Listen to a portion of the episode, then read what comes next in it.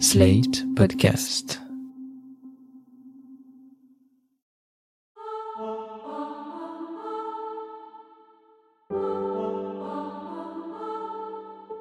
Ma parole a été restituée. Là, j'ai l'impression en fait que je me suis fait justice. Il y a une douleur et en même temps une joie de se dire tout ce vécu, tout ce travail, tout cet acharnement, il résonne en fait. Chère Julie, chère Nina. Aussi, j'étais touchée de voir euh, les réactions. Merci à Julie. Mais c'est trop touchant quoi. Merci, merci à toutes les deux. En fait, à chaque fois que j'écoutais un épisode et je buvais un peu de la potion quoi. Merci Julie. Depuis, euh, j'ai l'impression d'être beaucoup plus armée dans la vie et dans ma vie. Je lâche prise. Ça y est, je retourne au combat, quoi.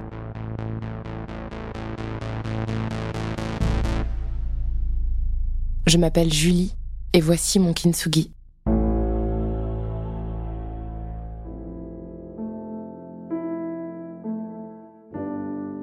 Julie est ma meilleure amie depuis 18 ans.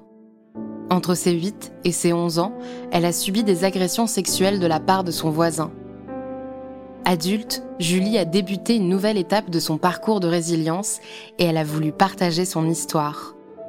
Alors, il y a trois ans, nous avons commencé à enregistrer nos conversations. Nous avons rencontré des experts, nous avons entamé des démarches, judiciaires entre autres. Et puis, en mai 2022, vous avez pu écouter le premier épisode du podcast Kintsugi qui narre le long chemin de Julie. Mais l'histoire ne s'est pas arrêtée à la sortie du podcast. Nous savions qu'il aurait un impact sur celles et ceux qui l'écouteraient. Mais nous avions sous-estimé l'impact du témoignage sur celles qui avaient témoigné. Plus qu'une œuvre sonore, il est devenu lui-même un outil de résilience. Ainsi, nous avons voulu vous raconter l'après Kintsugi. Vous écoutez Kintsugi, l'histoire de ma reconstruction, un podcast de Nina Pareja avec Julie, produit et réalisé par Slate.fr.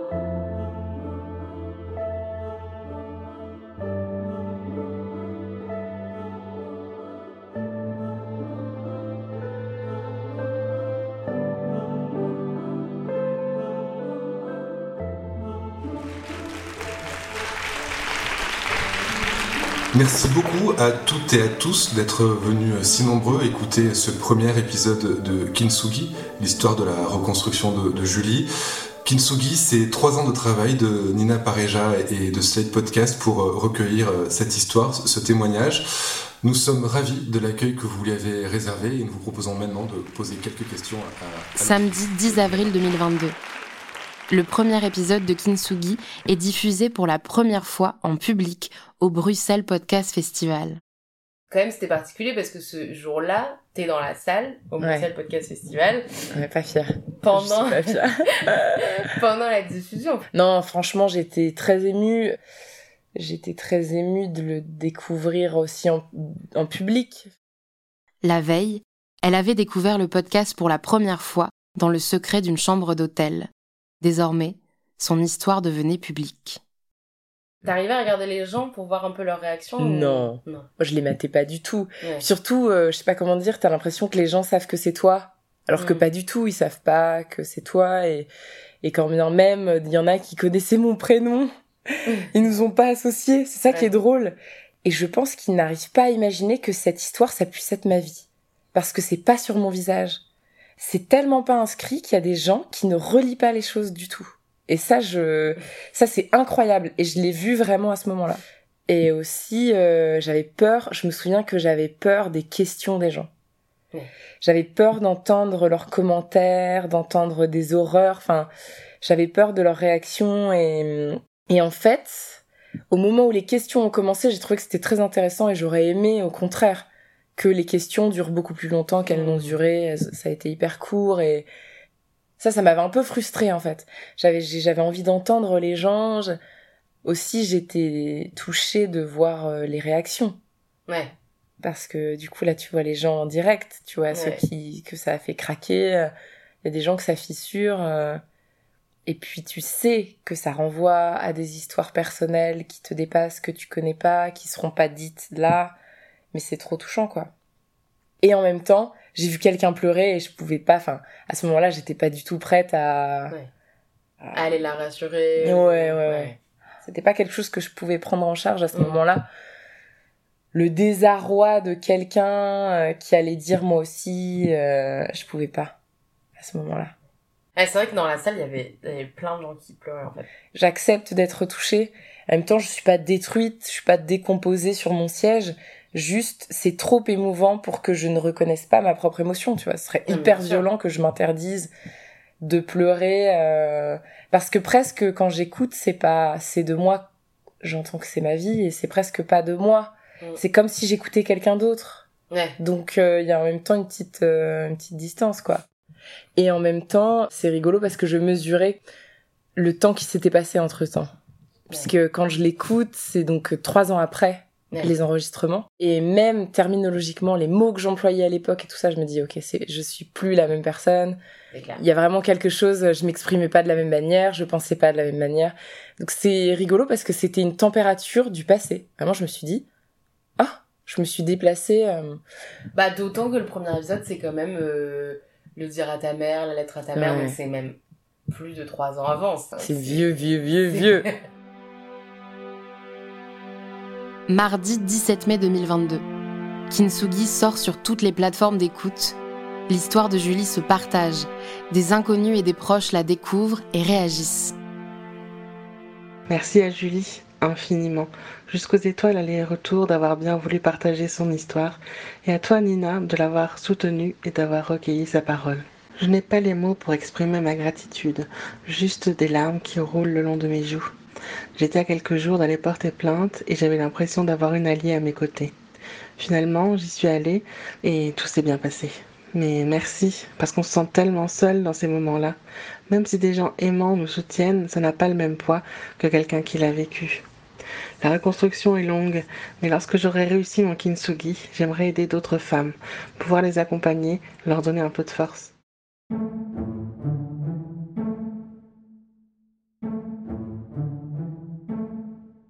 J'ai été très impressionnée par euh, le courage de Julie et la manière dont elle euh, fait son chemin de, résilience. Hum, je pensais la connaître, puisque euh, finalement on avait été au lycée ensemble et que ça fait plusieurs années qu'on se suit de plus ou moins loin. Et en fait, j'ai réalisé que je la connaissais pas du tout. Et ça m'a beaucoup émue. En écoutant les épisodes, j'avais vraiment l'impression qu'on discutait ensemble puisque en fait, euh, à travers les épisodes, elle discute avec Nina, qui est sa meilleure amie et qui est aussi mon amie. Ça a vraiment créé de fortes émotions chez moi. Et je voudrais dire merci à Nina et Julie. Ce genre de travail, il est indispensable aujourd'hui dans, dans, une société qui euh, ouvre enfin les yeux sur les violences sexuelles faites aux enfants et euh, sur le fait que les procédures judiciaires, le, le chemin judiciaire n'est pas simple et peut être très violent pour les victimes.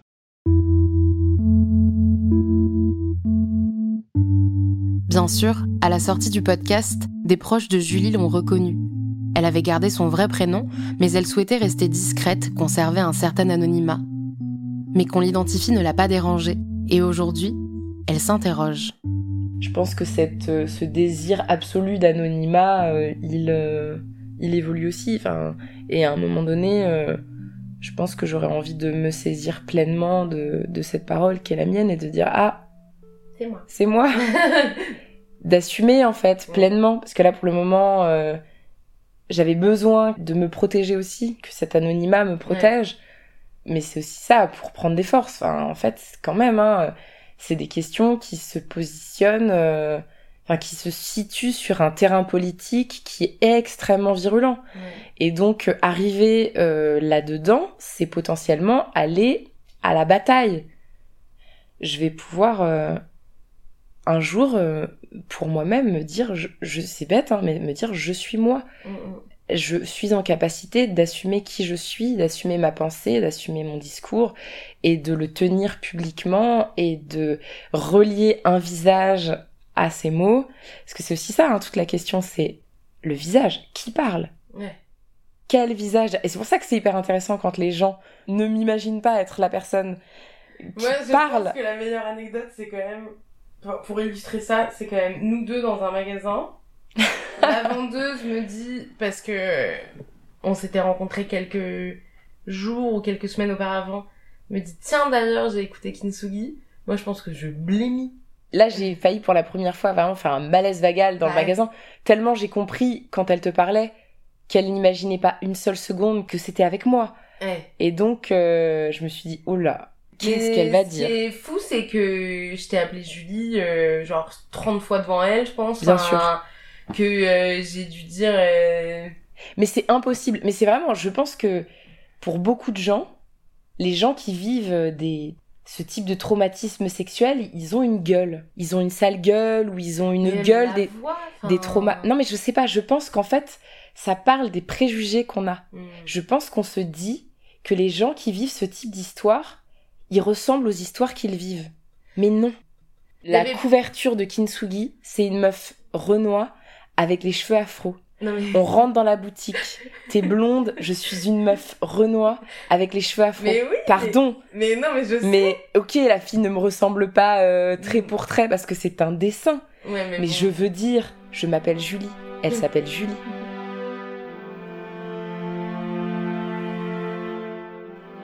Moi, j'ai rencontré Julie il y a à peu près un an. Et en fait, euh, après avoir écouté euh, Kintsugi, c'est hyper étonnant parce que l'image qu'elle renvoie, euh, à première vue, je me souviens de, de la première fois où on s'est rencontrés, c'est une, une fille qui est pleine de vie, euh, qui vraiment qu'en impose quoi. Quand elle est là, on, on est obligé de la voir. Elle, prend beaucoup de lumière et, d'espace quoi. Elle est, c'est une par sa fraîcheur, son rire et sa, et sa gentillesse. Et c'est très étonnant parce que on écoute le podcast et on, on se dit pas du tout, on peut pas soupçonner en fait les, les, les drames, puis surtout le, le- tout ce chemin qu'elle a parcouru. Mais en fait, après coup et puis euh, en écoutant euh, ce podcast, on comprend pourquoi aujourd'hui elle est aussi euh, aussi radieuse en fait. C'est ce qui transpire en fait dans, dans ce podcast-là, c'est toute cette réflexion, ce chemin intellectuel, psychologique et même corporel en fait qu'elle a qu'elle a fait, qui permet de comprendre euh, ce qu'elle représente aujourd'hui et ce qu'elle est. Et du coup, entendre euh, entendre son histoire, c'est un cadeau formidable en fait. Moi, j'ai j'ai trouvé c'est un cadeau formidable parce que quand on écoute ce podcast-là, on nous prend par la main pour nous emmener sur le chemin de la reconstruction de Julie et à travers sa reconstruction à elle, je trouve que ça fait écho à tous les tous les traumatismes qu'on a pu avoir euh, chacun d'entre nous dans nos vies euh, qui nous sont très propres. À titre personnel, je sais que ça m'a vachement éclairé sur plein d'aspects de ma propre vie.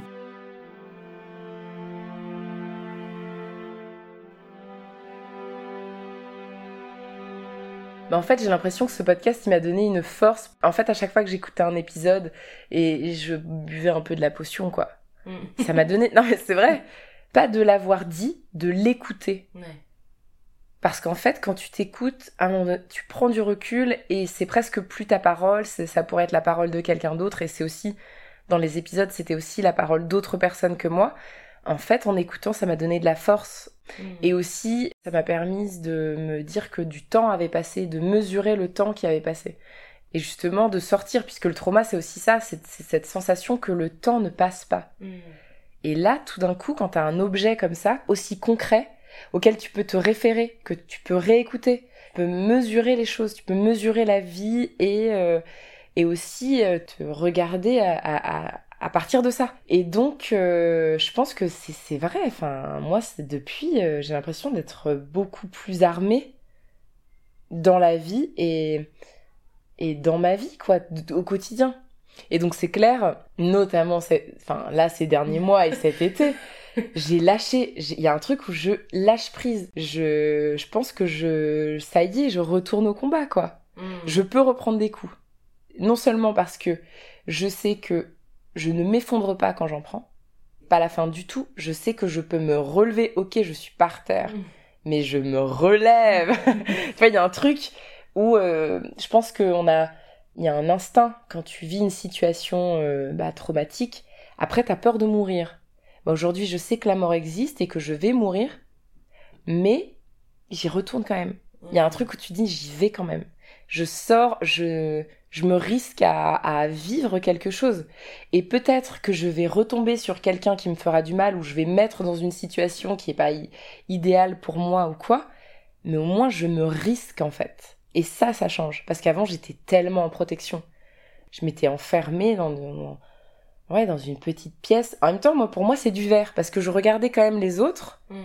J'étais quand même un peu dans la vie. Mais dès que ça commençait à, dès qu'il pouvait m'arriver quelque chose, en bien comme en mal, hein, je partais. Là maintenant, je reste. Et en plus, alors, je suis pas en train de dire il faut boire de l'alcool, il faut prendre des drogues et tout ça, pas du tout. Mais en fait, c'est quand même quelque chose de pouvoir être dans l'espace public et de savoir que t'es pas tout à fait dans- en pleine possession de tes moyens. Tout d'un coup, bah ouais, par exemple, cet été, il y a plein de fois, j'étais un peu alcoolisée. Et je me disais, alors là, et vraiment en plus, des fois, je me suis dit, alors là, je devrais me défendre. Franchement, bah je pourrais pas vraiment le faire. Mm.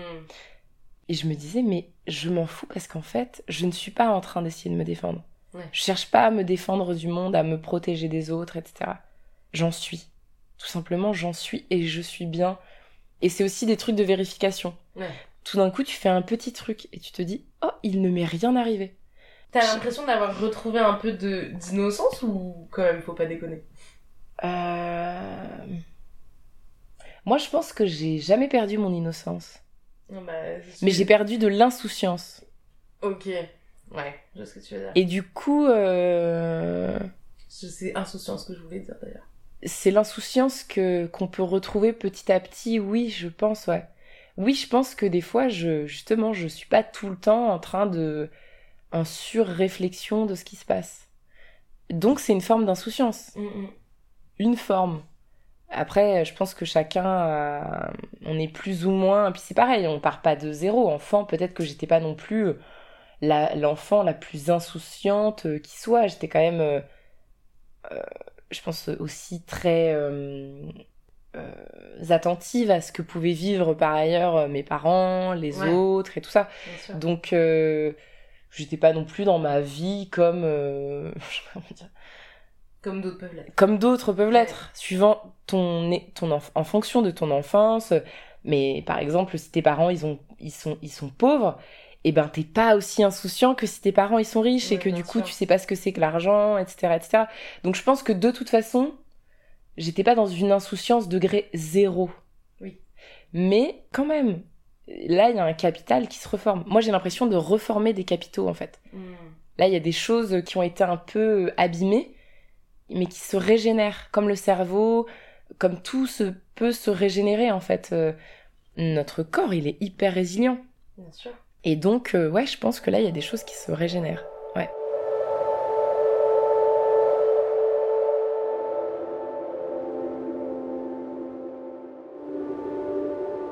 Salut Nina. Moi, ça a été évidemment dur à écouter euh, au début, voilà, pour me mettre dedans. Ça a été euh, des souvenirs. euh, Et donc, j'ai dû faire des pauses à plusieurs endroits pour reprendre mon souffle. Mais après, j'ai ressenti un énorme soulagement à l'écoute de, ton travail.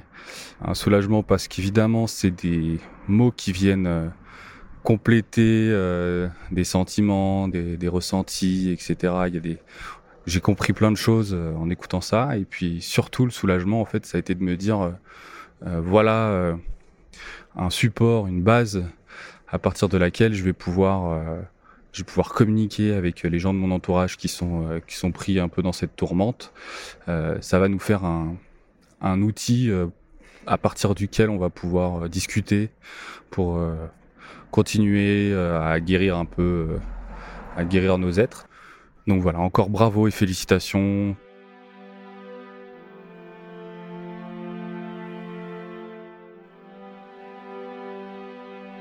J'ai l'impression aussi que quand même ça démystifie le fait de le dire. C'est-à-dire que tout d'un coup il y a un outil, enfin, on en parlait pour Ouais. le dire aux copains, euh, Ouais.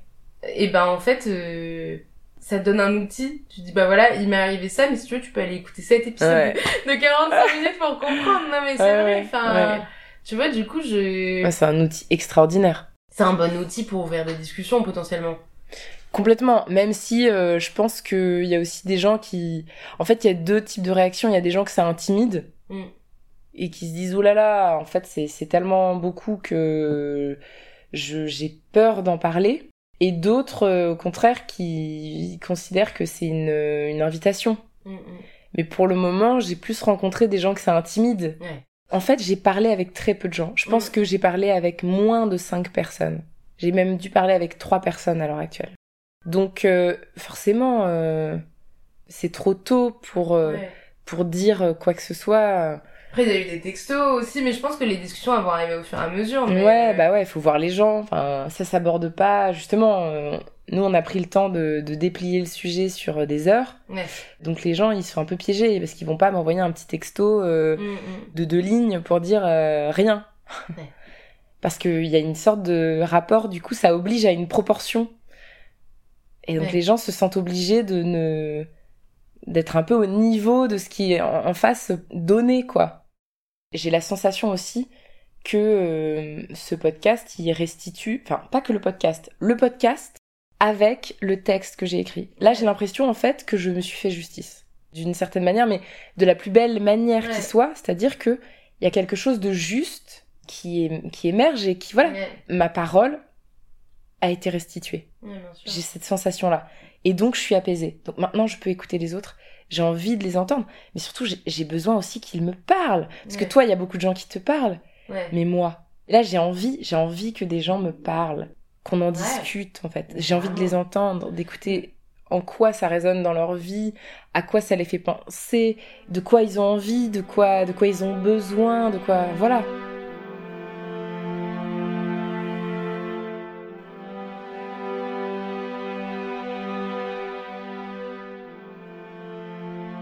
J'ai écouté euh, le podcast euh, Kintsugi il y a quelques mois. C'est un podcast euh, merveilleux d'utilité publique et j'ai été choquée et en colère d'apprendre l'expérience de Julie chez la psychiatre psychanalyste. J'ai trouvé que c'était énormément de violence ajoutée à la violence et j'ai trouvé ça insupportable. Je suis moi-même thérapeute spécialisée dans les deuils et dans les traumas. Et j'ai remarqué que son témoignage, c'était celui d'encore de trop nombreuses victimes qui mettent du temps à demander de l'aide et euh, qui se prennent en plus après, une fois qu'elles arrivent à le faire, des murs. Et c'est un risque qui est trop grand et qui n'est pas assez mesuré, que ce soit par les thérapeutes, que ce soit par l'entourage, que ce soit par la police et euh, le risque derrière que j'ai pu euh, remarquer, c'est celui qu'elle se renferme encore plus et définitivement. Et en fait, ça, ça vient du fait qu'elles n'ont trouvé personne, même chez les professionnels, en tout cas dans le cas de, Julie. Des professionnels qui sont censés être là pour elles, qui sont censés surtout être formés. Au-delà de ça, votre podcast est vraiment utile pour moi car je peux le partager avec euh, les personnes que je suis en séance et ça leur fait, si ce n'est du bien, ça leur euh, donne l'occasion de savoir qu'elles sont pas seules. Et je pense qu'aujourd'hui, le plus important pour toutes les personnes qui ont été victimes, c'est qu'on leur dise je suis là avec toi, je te crois, mais je pense qu'on en est même plus là, on en est au-delà de ça, c'est je suis là avec toi et je vais t'accompagner et je vais t'épauler, je vais te tenir par la main, tu vas trébucher encore, mais je serai là pour te relever. Donc merci encore pour ce podcast qui euh, m'a passionné pendant plusieurs jours et que je ne manque pas de distiller euh, dès que je le peux.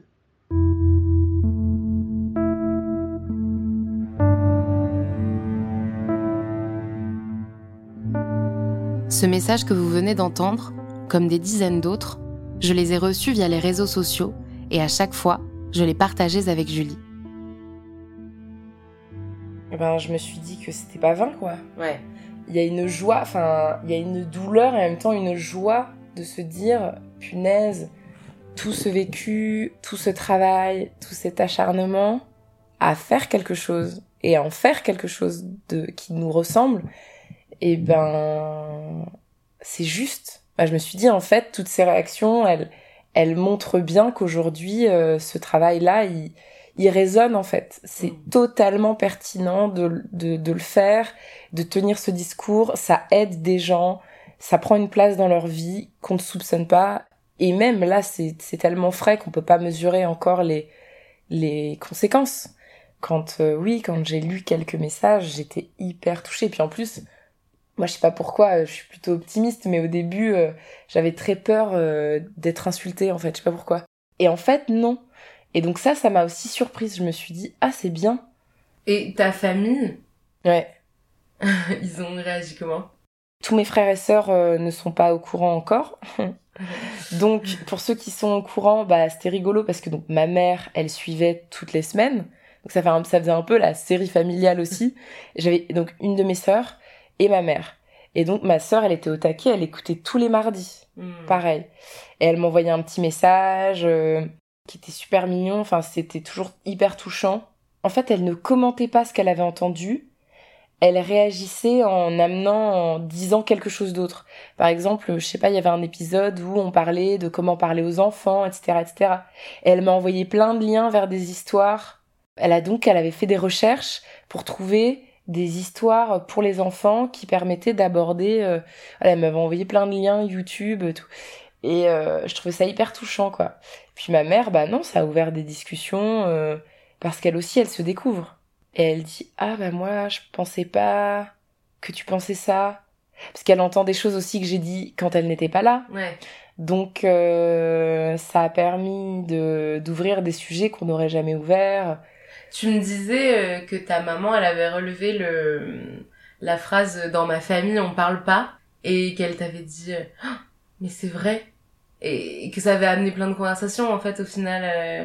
C'est-à-dire que elle m'a dit euh, je comprends pas pourquoi tu dis ça plutôt. Ouais. Elle m'a dit tu trouves qu'on parle pas beaucoup et donc il a fallu étayer avec des exemples et lui dire bah en fait euh, quand on vient d'une famille on a toujours l'impression que c'est que tout le monde vit comme ça Mm. mais pas du tout en fait pas du tout. Moi, je me suis rendu compte qu'on se parlait pas ou qu'on se touchait pas quand j'ai été dans la famille de mes amis. Quand je vais dans ta famille, quand je vais dans la famille de certains et que tu passes du temps avec les gens vraiment, tu te dis ah ouais, mais en fait, ils se touchent, ils se font des bisous, ils se font des câlins ou à table, ils parlent, ils Mm. débattent. Et c'est là que tu réalises par comparaison que dans ta famille, il y a un fonctionnement que t'avais pas analysé quoi, qui est le tien. Ouais, bien sûr. Et moi, c'est clair qu'on est dans une famille de taiseux, mais de taiseux affectifs et, et aussi des choses qui ne vont pas. On se raconte pas euh, les choses qui ne vont pas, quoi. Je pense qu'effectivement, ça a déverrouillé. euh, c'est le début d'un déverrouillage familial Mhm. qui n'est pas du tout fini puisque bah, j'ai pas réussi encore à en parler à deux de mes frères et sœurs qui sont adultes. Chaud patate, c'est chaud, j'ai honte, j'ai honte. Ah bah plus, plus t'attends, plus t'attends. Plus t'attends. ah, elle est pas mal cette phrase, ça, c'est clair. Et puis aujourd'hui, je sais même plus ce que j'attends. Enfin, c'est pathétique. Ouais. C'est pathétique. Et là, pour le coup, c'est la force de, c'est la force d'inertie du système. Depuis, Julie a parlé avec sa grande sœur, avec son grand frère aussi. Des conversations se sont engagées.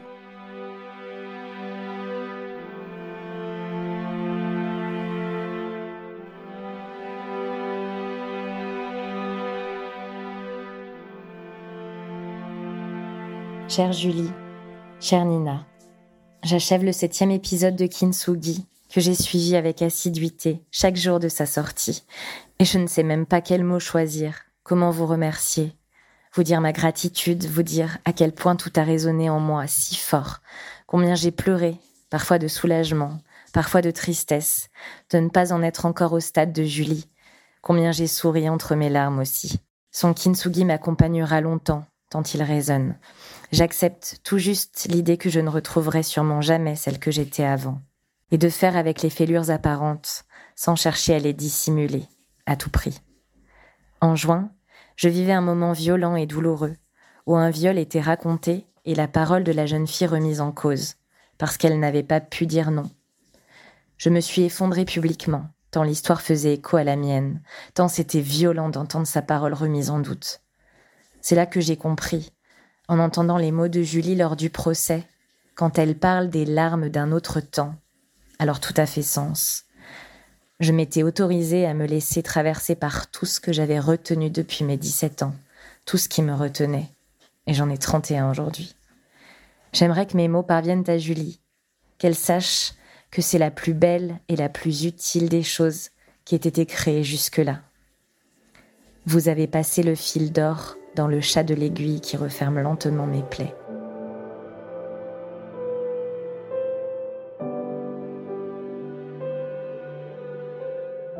Comme vous avez pu l'entendre, fabriquer mon kintsugi a bouleversé ma vie. Mais je n'aurais jamais pu le faire seule. C'est grâce à l'écoute et au travail de Nina que nous avons donné une forme à mon histoire. J'ai voulu savoir ce que ça lui avait fait à elle d'accompagner tout ça. Je me suis demandé, c'est une question que je me suis posée mais hyper tard, pas du tout euh, au moment où, évidemment, je te le disais, mais c'est en t'écoutant, je me suis demandé si est-ce qu'en te confiant mon secret, j'avais cassé ton monde? Euh... Bah oui et non. C'est-à-dire que je pense que c'était plus le déclencheur d'une prise de conscience générale. C'est-à-dire tout d'un coup entre un sentiment que je connais, que je connais, mais pas à ce point-là, c'est le ressentir de l'injustice pour quelqu'un d'autre. Quand tu me confies ça, je me rends compte que le monde peut être profondément injuste pour quelqu'un que j'aime profondément. Et c'est ça le truc un peu fondateur. C'est de se dire, ok, va falloir faire quelque chose et trouver un endroit pour, euh, pour aussi relâcher un peu. Je pense que j'ai ressenti de la colère un peu au début. C'est injuste, je refuse d'habiter ce monde injuste. Et donc c'est pas que ça a cassé mon monde. C'est juste que c'est fondateur d'une prise de conscience. Je pense que mon intérêt pour les questions féministes démarre là. C'est le fondement d'une volonté de comprendre les questions féministes et d'essayer de m'engager d'une certaine manière euh, sans être dans le militantisme, mais de traiter ces sujets-là d'une manière ou d'une autre. Ou en tout cas de m'interroger dessus. Donc ça va pas casser mon monde. C'est juste qu'au début, j'ai ressenti beaucoup de colère. Bon, pendant bien deux ans, ça m'a mis en colère en fait. Non, et puis alors surtout, c'est déclencheur d'une colère, mais c'est aussi déclencheur d'un truc de ok, euh, la relation avec cette fille que je pressentais déjà pour être euh, assez ouf ne sera jamais, pourrait jamais euh, ne plus être amie avec toi. Je pense que c'est ce que je me suis dit aussi. Je me suis dit bah là c'est à la c'est à la vie à la mort. Une confidence pareille, je l'ai vraiment pris pour une marque de confiance énorme. Et j'avais envie de, de, de pouvoir être là pour toi. Tu vois, quand tu posais la question, bah, est-ce que ça a cassé ton monde? Oui, mais dans, dans la systémie de ces violences-là, mais en tout cas, sur nous, notre relation à nous, euh, bah, je me suis dit, euh, bah, il faut qu'on fasse un truc, quoi. Est-ce que faire ce projet a changé quelque chose dans ta vie? Euh, bah, tout. non, mais c'est vrai. Bah non, parce que, bon, essayons de procéder par étapes. Déjà, juste rien que nous, je pense que ça nous a soudés, on se l'est déjà dit. Là, on se dit devant, devant la présence d'un micro, mais, mais ça nous a renforcés euh, d'une manière assez incroyable. Et puis ça nous a donné l'occasion, je trouve, de discuter de trucs où c'était compliqué à chaque fois d'engager la discussion sur ce sujet-là quand même, mine de rien. Même en étant des filles qui parlent beaucoup, on mettait rarement le sujet sur la table quand même.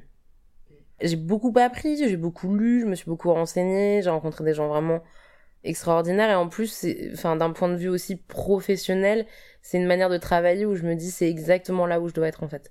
C'est pas forcément tout le temps à faire des projets avec ma meilleure pote, mais ou peut-être que si. Mais non, mais tu vois, c'est de suivre quelqu'un, de, de laisser le temps, enfin, de dire, euh, on prend le temps de raconter un truc, on va jusqu'au bout des choses, on laisse l'intime, on laisse la personne se dévoiler, on met la personne en confiance, on n'arrive pas chez elle pour lui dire, donne-moi le sucre, le sel de ta vie, et je repars et, j'ai déboulé, je suis repartie, et, et peut-être j'ai remué un milliard de trucs, mais c'est pas mon problème, quoi. Ça a ouvert beaucoup de conversations aussi avec les autres avec les proches, euh, les amis, et puis dire que je travaillais sur ce projet-là sans donner les détails au début, ça a aussi amené des confidences. D'un coup, tu dis que t'es capable d'écouter, et on te dit, et bah moi aussi en fait. Il y a eu beaucoup de moi aussi depuis euh, depuis le début de ce projet-là, de filles qui me disent, euh, moi il m'est arrivé ça, moi il m'est arrivé ça, moi il m'est arrivé ça. Et je trouve que c'est une grande marque de confiance, franchement, de, voir que les gens sentent qu'ils peuvent te confier des trucs, c'est assez euh, impressionnant.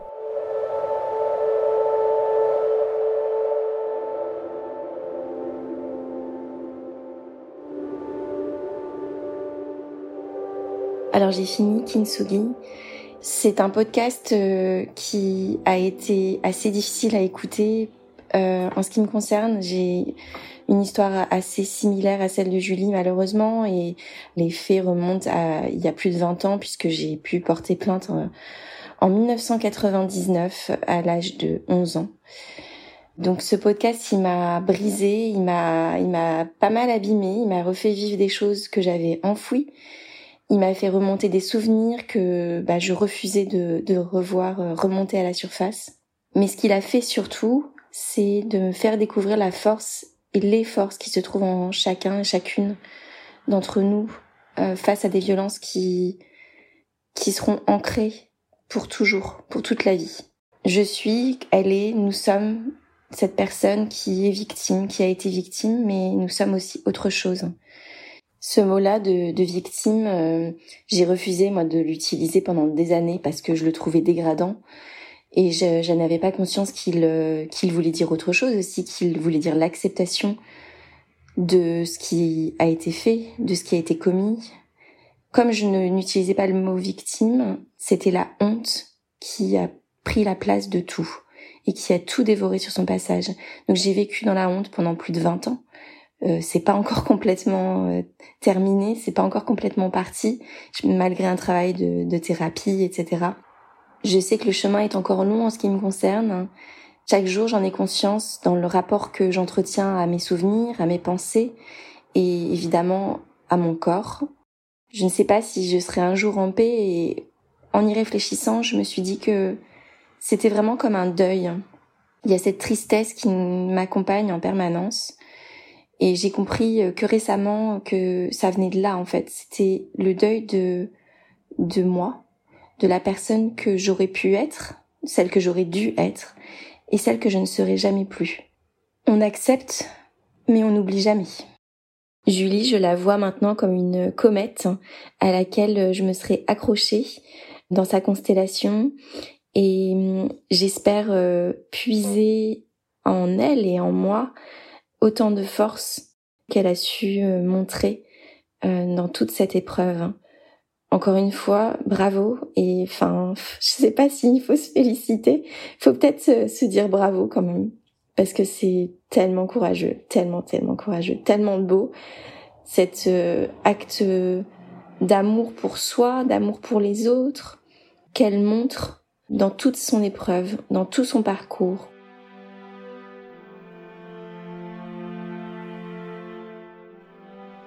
Est-ce que ça a été un poids pour toi de travailler sur ce sujet? Ça t'a pas jusqu'à quel point ça t'a pas aussi euh, miné pendant trois ans de lire euh, des euh, de lire, de parler, de rencontrer aussi beaucoup d'experts. Non, c'est hyper dur de répondre à cette question parce que je pense que j'ai l'impression de passer pour quelqu'un qui n'a pas d'émotion quand je dis non. Non, ça n'a pas été dur en fait. Il n'y a pas de moment où je me suis dit là, je peux plus lire un truc, je peux plus entendre une minute de rush, euh, jamais. Le sujet, je l'ai choisi aussi quoi. On s'est lancé dans ce sujet-là, euh, on savait où, enfin, je savais où je mettais les pieds quand même quoi. Et non, en plus, moi, je trouve que ce qui est beau, c'est qu'on a, on s'est jamais forcé à faire des trucs, donc on s'est jamais non plus euh, forcé à avoir des discussions dans des moments où on n'avait pas envie. Enfin, tu vois, on a su aussi se dire, euh, là, le micro, en fait, c'est pas possible. Euh. T'as plus ou moins répondu à une autre question qui était, est-ce que, bah, sur cette question des outils, est-ce que t'avais l'impression que ça t'avait un peu outillé aussi de faire ce projet? Ça m'a outillé parce que je pense que hum, ça m'a outillé à écouter, et c'est vraiment d'écouter attentivement. Ça m'a outillé aussi à poser des questions. En tout cas, de me dire sur ces questions-là, les questions du traumatisme, etc. Il faut pas croire que les gens vont venir. Euh, c'est rare ceux qui vont être capables de tout de suite te le dire ou de pas attendre 15 000 questions pour te dire ça va pas ou, ou je me sens pas bien. Et donc d'avoir vraiment une attention particulière à la manière dont on pose des questions et à bien les poser et à insister sans être trop insistante, mais à sentir quand quelqu'un, ça m'a donné des outils d'écoute en fait, à sentir quand quelqu'un a envie de dire quelque chose. Donc ça donne beaucoup d'outils, je pense, bah, d'attention aux autres, d'écoute et de compréhension. Parce que c'est quand tu n'as pas vécu quelque chose de traumatisant dans ces bornes-là, c'est très très dur de comprendre. Très compliqué. Vu que tu ne peux pas le ressentir, t'essayes de visualiser, tu vois, de bien retenir, genre, ah bah telle personne elle a fait ça, ok, telle personne elle a fait ça, elle m'a dit que ça avait mis en place ça, ça, ça, et d'être un peu attentif aux conséquences que ça peut avoir sur les uns et sur les autres, quoi. Et du coup, c'est pas d'être dans l'excuse permanente en justifiant, euh, mais quand même un minimum de se dire ce comportement-là, chez telle personne, je sais aussi qu'il est lié à ça, et soyons un peu indulgents. À la limite, si ce comportement, on va dire, me blesse moi, parce que la personne est désagréable, ou je sais pas, essayer de lui dire, bah, ce comportement-là me blesse, mais de pas l'abandonner parce qu'il y a un aspect de sa personnalité euh, qui est... Problématique. Voilà. Ça concerne, donc là on revient dans le, dans le passé loin, loin, loin, loin, loin, puisqu'au moment où je te le dis, et que tu ne le dis pas, tu vas mettre du temps, enfin je sais pas si tu le dis tout de suite, quelque part, est-ce que tu as eu l'impression toi aussi de devoir porter un secret? Bah après c'est toujours pareil. Quand on te confie un secret, on te fait une confiance énorme. Quand on te confie un, secret, je trouve que bah il y a quand même ce truc. Et toi, je pense que je ne réagirais pas comme ça aujourd'hui. Je ne réagirais pas en en alertant pas autour de moi, etc. Je pense que je te j'aurais trahi le secret plus vite. Ou si j'avais eu des interventions à l'école, etc. Euh, je pense que j'aurais alerté les adultes plus vite en leur disant faut faire un non mais là en fait faut faire quelque chose. Mais à l'époque oui je me suis dit ok c'est un secret et surtout j'ai senti que que c'était pas le moment de remuer ciel et terre pour faire quelque chose quoi. Enfin c'était pas possible, c'était pas envisageable. Je l'ai dit à mes parents je pense quand toi à peu près tu l'as dit à ta mère. Parce que j'ai cru quand tu l'as dit à ta mère que on allait aller porter plainte. Donc j'en ai parlé à mes parents parce que je voulais que ils m'expliquent comment on en fait en fait. Non mais c'est aussi bête que ça où est-ce qu'on va, qu'est-ce qu'on fait, qu'est-ce qu'il va falloir qu'on fasse, enfin voilà. Donc je me souviens que je leur en ai parlé à peu près à ce moment-là, sauf que ça n'a pas eu lieu. Et que je pense que je t'ai proposé plusieurs fois. Je pense que j'aurais pu mieux te proposer aussi en, en regardant la situation. Je me dis, je pense que je t'ai dit, si tu veux aller au commissariat, je viendrai avec toi. Je suis là pour toi, etc. Mais j'ai pas dit, euh, allons au commissariat ou enfin c'était vraiment euh, je serai là pour t'accompagner mais j'ai pas pris le truc à bras le corps mais en même temps ce que j'aurais pu je ne sais pas s'il y a bien un truc sur lequel j'ai culpabilisé c'est ça c'est d'avoir eu l'impression que j'aurais dû te, te, je sais pas que j'aurais dû immédiatement dire euh, bah non mais en fait euh, faut y aller là faut aller au commissariat faut faire un truc faut faut que ce type il il, il sache immédiatement ce que ce qu'il a fait c'est extrêmement grave parce que je pense aussi qu'à l'époque, je pensais qu'on allait en prison pour ça. Enfin. C'est horrible. non, je, je pensais qu'un crime était puni de prison, et en fait, j'ai découvert que non. Vraiment, je me disais, bah non, mais faut qu'il s'est fait un.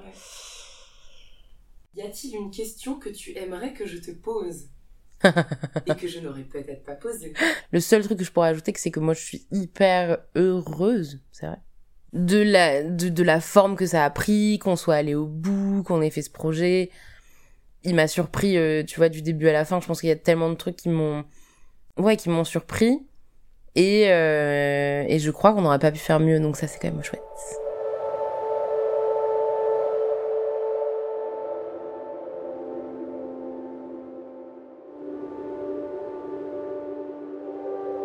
Coucou Nina, je viens de terminer d'écouter Kintsugi, je ne cache pas que je suis passé par un beau panel d'émotions tout au long des, épisodes, avec une mention euh, spéciale pour le dernier.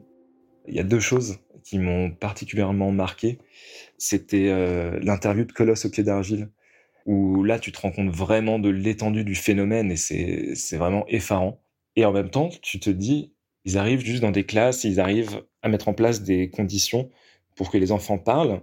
Et finalement, c'est des moyens hyper simples qui, derrière, ont un impact énorme. Et donc, euh, tu te rends compte qu'il y a probablement moyen d'aider euh, relativement facilement énormément de personnes. Et aussi, c'était en écoutant l'histoire du premier amour de Julie, parce que bah, même si on se connaît depuis longtemps avec Julie, tu vois, jamais je m'étais imaginé l'importance que cette histoire, elle avait pu avoir pour elle. Puisqu'elle a eu un côté presque thérapeutique dans la, dans la relation de Julie avec son corps et avec le corps des autres. Et quand on est jeune, et même après, en fait, hein, on, on réalise pas l'ampleur de l'impact qu'on peut avoir, en bien ou en mal, sur les gens. Et donc aussi bah, la responsabilité qu'on a dans, son approche du couple et de sa sexualité. Donc tout ça, bah, je pense que ça participe à, faire de tous ceux qui écoutent euh, Kinsugi, et, moi compris, hein, des meilleurs petits copains, des meilleurs parents, euh, des meilleurs euh, citoyens, quoi, des meilleures personnes. L'impression que j'ai, c'est que la force aussi de Kinsugi, c'est vraiment de partir d'un récit qui est très intime, puisqu'on parle euh, de la vie de Julie, de son ressenti, de ses pensées euh, profondes, et de votre amitié aussi, et de faire de tout ce parcours de reconstruction une œuvre qui est très universelle, qui va parler à tout le monde et qui va être utile au plus grand nombre. Et là, je trouve que vous avez, vous avez fait très fort. Et donc, je sais pas si tu te rends compte, mais à mon avis, ce podcast, il va, il va changer des vies.